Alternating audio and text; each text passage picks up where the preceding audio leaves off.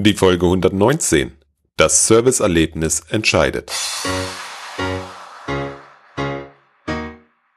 Willkommen zum IT Management Podcast. Mein Name ist Robert Sieber und das ist der Podcast für den Service Nerd in dir. Hallo und herzlich willkommen. Ich hoffe, du hattest einen tollen Sommer und startest erholt in die zweite Hälfte des Jahres. Ich hatte ein paar schöne Wochen und eine wunderschöne Woche liegt noch genau vor mir. Darauf freue ich mich schon sehr. Mehr wird hier nicht verraten. Bevor ich zum heutigen Thema komme, habe ich einige Informationen für dich.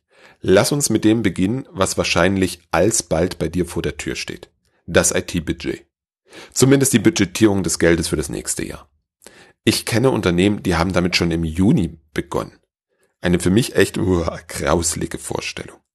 Deswegen lade ich dich zu einem Webinar am 22.08. ein. In diesem Webinar möchte ich mit dir darüber sprechen, warum ein IT-Budget sowohl für die IT, also für uns, als auch für den Fachbereich schädlich ist. Ich werde dir zeigen, wie ich in meiner früheren Rolle als CIO die IT-Kosten refinanziert habe und was du brauchst, damit es bei dir vielleicht kein Budget mehr für 2021 geben wird.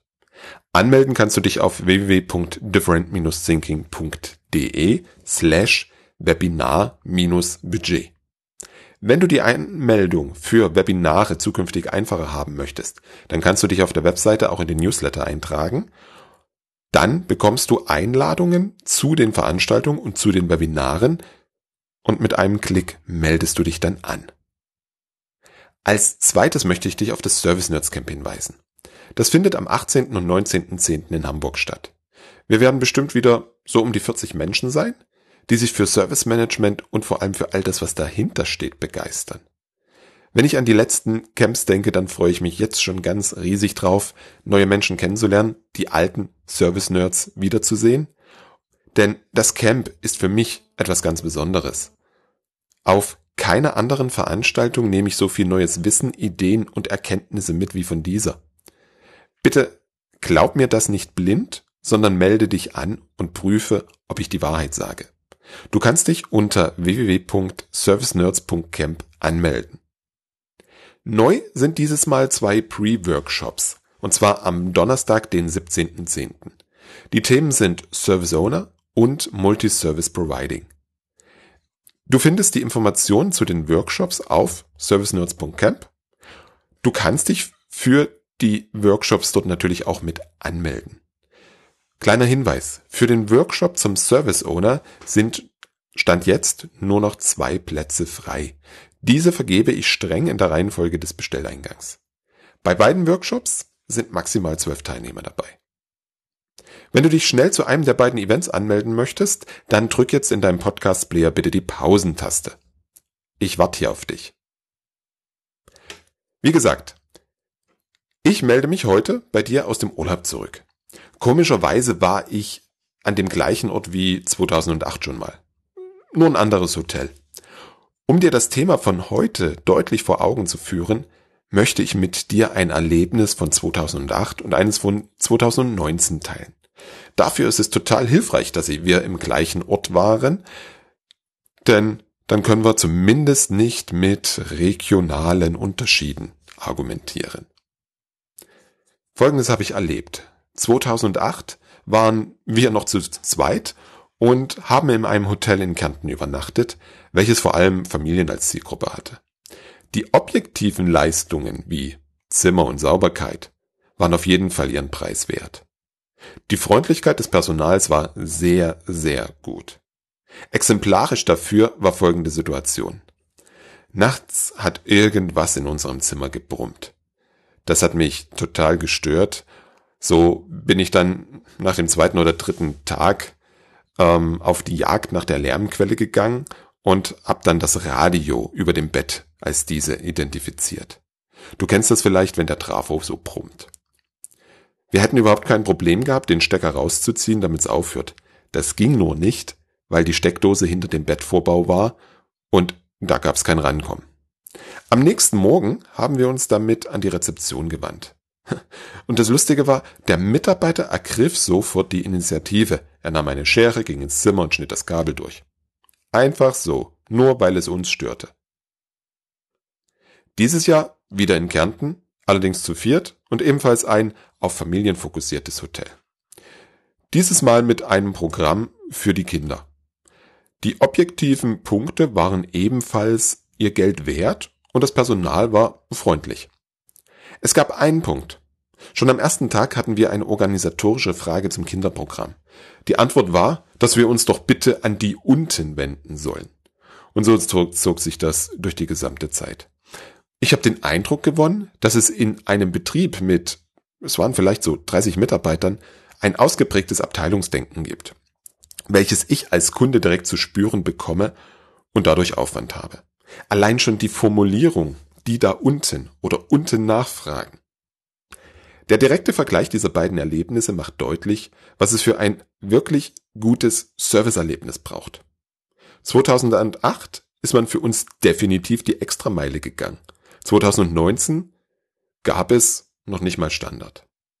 Nenn mich kleinlich. Ja, das beobachte ich in Bezug auf Service immer öfter.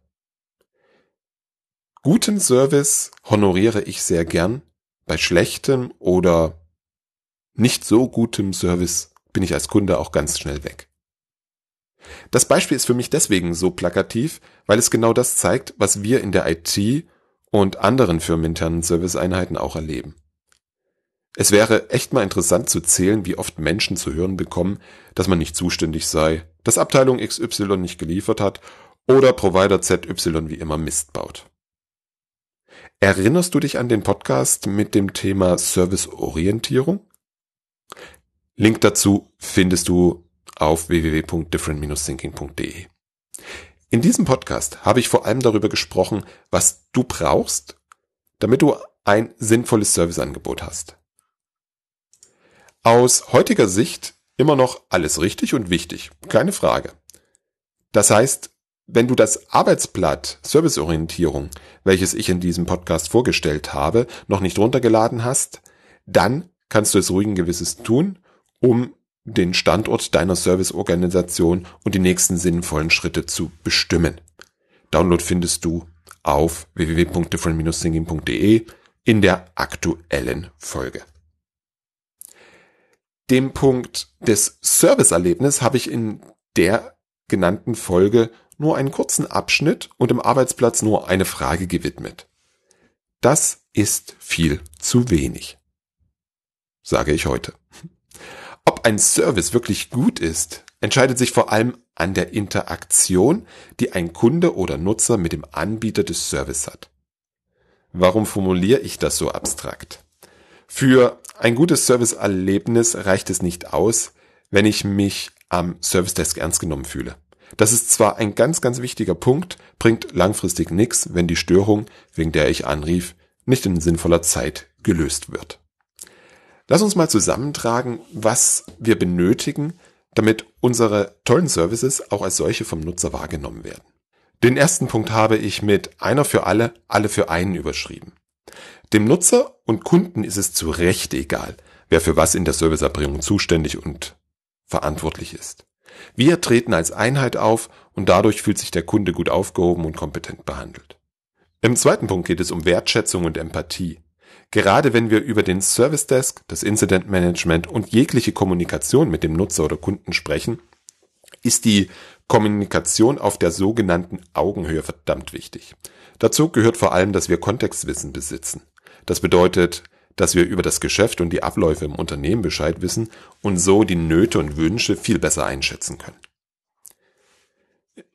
Drittens, Abläufe funktionieren und sind transparent. Die Kommunikation kann noch so toll sein, wenn die Prozesse zur Serviceerbringung nicht funktionieren. Dann gibt es keine guten Serviceerlebnisse.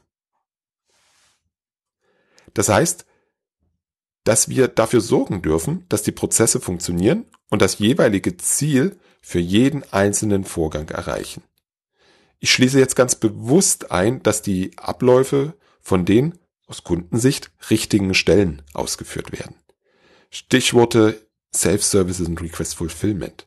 Dass der Nutzer und jeder in der Serviceorganisation jederzeit weiß, wie der Status ist, setze ich jetzt mal voraus. Dem vierten Punkt habe ich den Titel Wissen steht zur Verfügung gegeben. Es gibt keine Kopfmonopole. Ausrufezeichen. Das richtige Wissen steht zur richtigen Zeit zur Verfügung. Der Nutzer bekommt kontextbezogen gute Wissensartikel angezeigt. Gleiches gilt für den Service Desk. Dieser wird vor dem Go Live eines neuen Service ausreichend geschult. Die technische Dokumentation ist aktuell und die Daten der CMDB ebenfalls. Der fünfte und letzte Punkt hat den Titel bekommen, der Kunde bezahlt uns. Es ist vielleicht etwas hart formuliert und trotzdem ist es wahr. Der Nutzer oder Kunde muss es nicht der IT recht machen, sondern wir ihm. Was im Umkehrschluss allerdings nicht heißt, dass wir alles machen müssen, was der Kunde möchte. Wir dürfen den Kunden, den Nutzer und seine Probleme oder Anforderungen ernst nehmen. Wir dürfen uns damit auseinandersetzen und gemeinsam an der Lösung bzw. Umsetzung arbeiten. Das Schlimme ist, dass aus diesen fünf Punkten Konsequenzen folgen. Schlimm hier natürlich in Anführungsstrichen. Die Herausforderung ist das Etablieren dieser Werte in allen Teilen der IT-Abteilung und natürlich auch in allen Teilen der anderen Serviceabteilung. Die erste Frage, die du deinen Kollegen und deiner Organisation stellen darfst.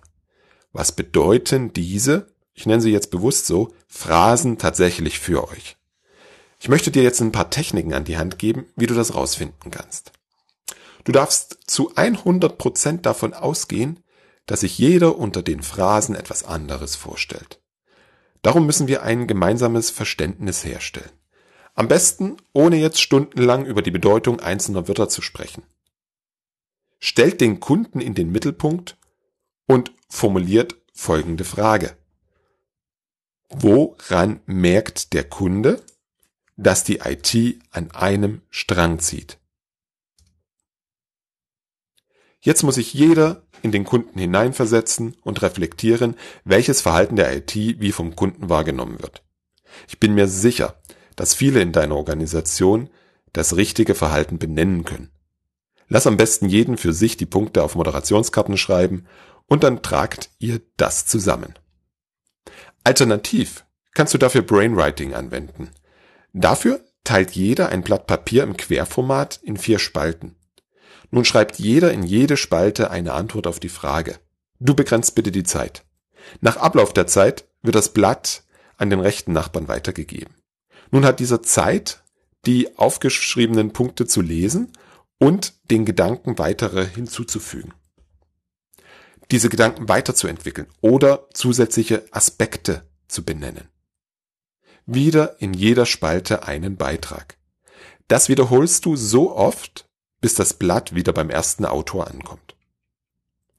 Hast du fünf Teilnehmer, so hast du nun bei vier Spalten pro Blatt 20 Ideen. Insgesamt 100 Ideen. Und das in einer im Verhältnis sehr kurzen Zeit. Diese ganzen Ideen dürft ihr dann sortieren und bewerten. Damit kommst du einem gemeinsamen Verständnis ziemlich schnell, ziemlich nah. Im nächsten Schritt steht die Frage, wie schneiden wir heute in Bezug auf diese Phrasen ab? Also eine Bestandsaufnahme. Klar, du kannst hier wieder intern sammeln, gruppieren, priorisieren oder du gehst raus und führst Interviews mit Kunden und Nutzern. Ich bin ein großer Freund davon, dass die Mitarbeiter der IT mit den Nutzern und Kunden sprechen. Formuliert zusammen drei oder vier Fragen. Damit geht dann jeder IT-Mitarbeiter zu mindestens vier Menschen in den Fachbereichen und führt ein Gespräch. Er notiert dabei möglichst wörtlich, was der Gesprächspartner sagt. Damit das Dokumentieren funktioniert, empfehle ich dir, Tandems zu bilden. Jeweils zwei Kollegen gehen zumindest acht Menschen. Bei vier Gesprächen dokumentiert der eine, bei den anderen vier Gesprächen der andere.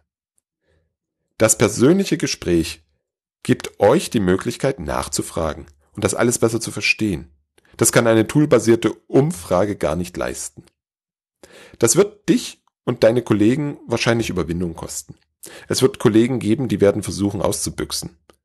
Das kann ich dir garantieren. Das dürfen die Führungskräfte nicht zulassen. Es ist ein ganz wichtiger Schritt, die IT näher an die Fachbereiche ranzubringen. Dabei hat es sich bewährt, wenn die Führungskräfte mit gutem Beispiel vorangehen. In der Auswertung geht es nicht darum, Schuldige oder Ausreden zu finden. Es geht darum, eine Bestandsaufnahme durchzuführen. Es geht darum, zu erfahren, wie die IT wahrgenommen wird. Der dritte Schritt besteht dann darin, die Maßnahmen zu definieren. Wie kommt ihr von heute, dem Ist-Zustand, zu dem von euch definierten Zustand? Ganz wichtig, in sinnvollen und kleinen Schritten. Alles andere wird nicht funktionieren. So zumindest meine Überzeugung. Hier könntest du jetzt mit der Flip-Flop-Technik arbeiten. Du formulierst die Frage umgedreht. Also anstatt zu fragen, was müssen wir verändern, damit unsere Abläufe funktionieren, fragst du, was müssen wir tun, damit der Status quo bleibt oder es noch schlimmer wird? Das Komische ist, dass viele Menschen bei dieser Frage viel mehr einfällt als bei der andersrum formulierten Frage. Aus den gefundenen Punkten werden die gegenteiligen Schritte abgeleitet. Wenn zum Beispiel die Antwort lautet, wir dokumentieren die Ticketbearbeitung nur in technischen Stichpunkten im Ticketsystem, würde sich daraus etwa Folgendes ableiten können. Die Bearbeitung eines Vorgangs wird grundsätzlich im Ticketsystem dokumentiert, unabhängig ob es ein Incident, Service Request, Problem oder Change ist. Es wird so dokumentiert, dass der Kunde den Fortschritt nachvollziehen kann. Technische Details werden nur intern sichtbar dokumentiert, so dass ein Kollege bei plötzlicher Abwesenheit alles nachvollziehen und die Bearbeitung übernehmen kann. Die Arbeit mit der Flip-Flop-Technik kann es echt lustig werden. Eine andere Variante ist die positive Imagination. Du stellst beispielsweise folgende Frage. Stellt euch vor, wir sind ein Jahr weiter und bei einem erneuten Interview sagen die Menschen, dass der Support in dem vergangenen Jahr sich stark verbessert hat. Was habt ihr geändert, damit die Nutzer eine solche Verbesserung spüren? Auch hier kommt man in der Regel zu sehr schönen Ergebnissen. Ich drücke dir die Daumen, dass du und deine Kollegen, egal mit welcher Technik, viele Punkte finden. Die Umsetzung dürft ihr nun priorisieren. Schaut euch an, was wenigstens gemacht werden muss, um einen ersten Schritt in Richtung des definierten Ziels zu gehen. Sozusagen das MVP, Minimum Viable Product. In unserem Kontext frei übersetzt, die kleinste sinnvolle Veränderung. Dann schaut ihr euch bitte noch an, wie ihr den Fortschritt überwachen könnt. Es ist wichtig, das messbar zu gestalten. Legt für das Ziel die kritischen Erfolgsfaktoren fest und findet heraus, anhand welcher Parameter ihr einen Fortschritt messen oder beobachten könnt. Der Punkt ist, was du nicht messen oder beobachten kannst, kannst du auch nicht steuern. Lass mich ein einfaches Beispiel nehmen. Ist das Ziel, das Wissen zu dokumentieren und den Nutzern sowie dem Service Desk zur Verfügung zu stellen, kann ich den Anteil der Tickets beobachten, die einmal durch den Nutzer im Portal selbst gelöst wurden und natürlich die, die im Service Desk durch einen Knowledge Base Eintrag gelöst wurden.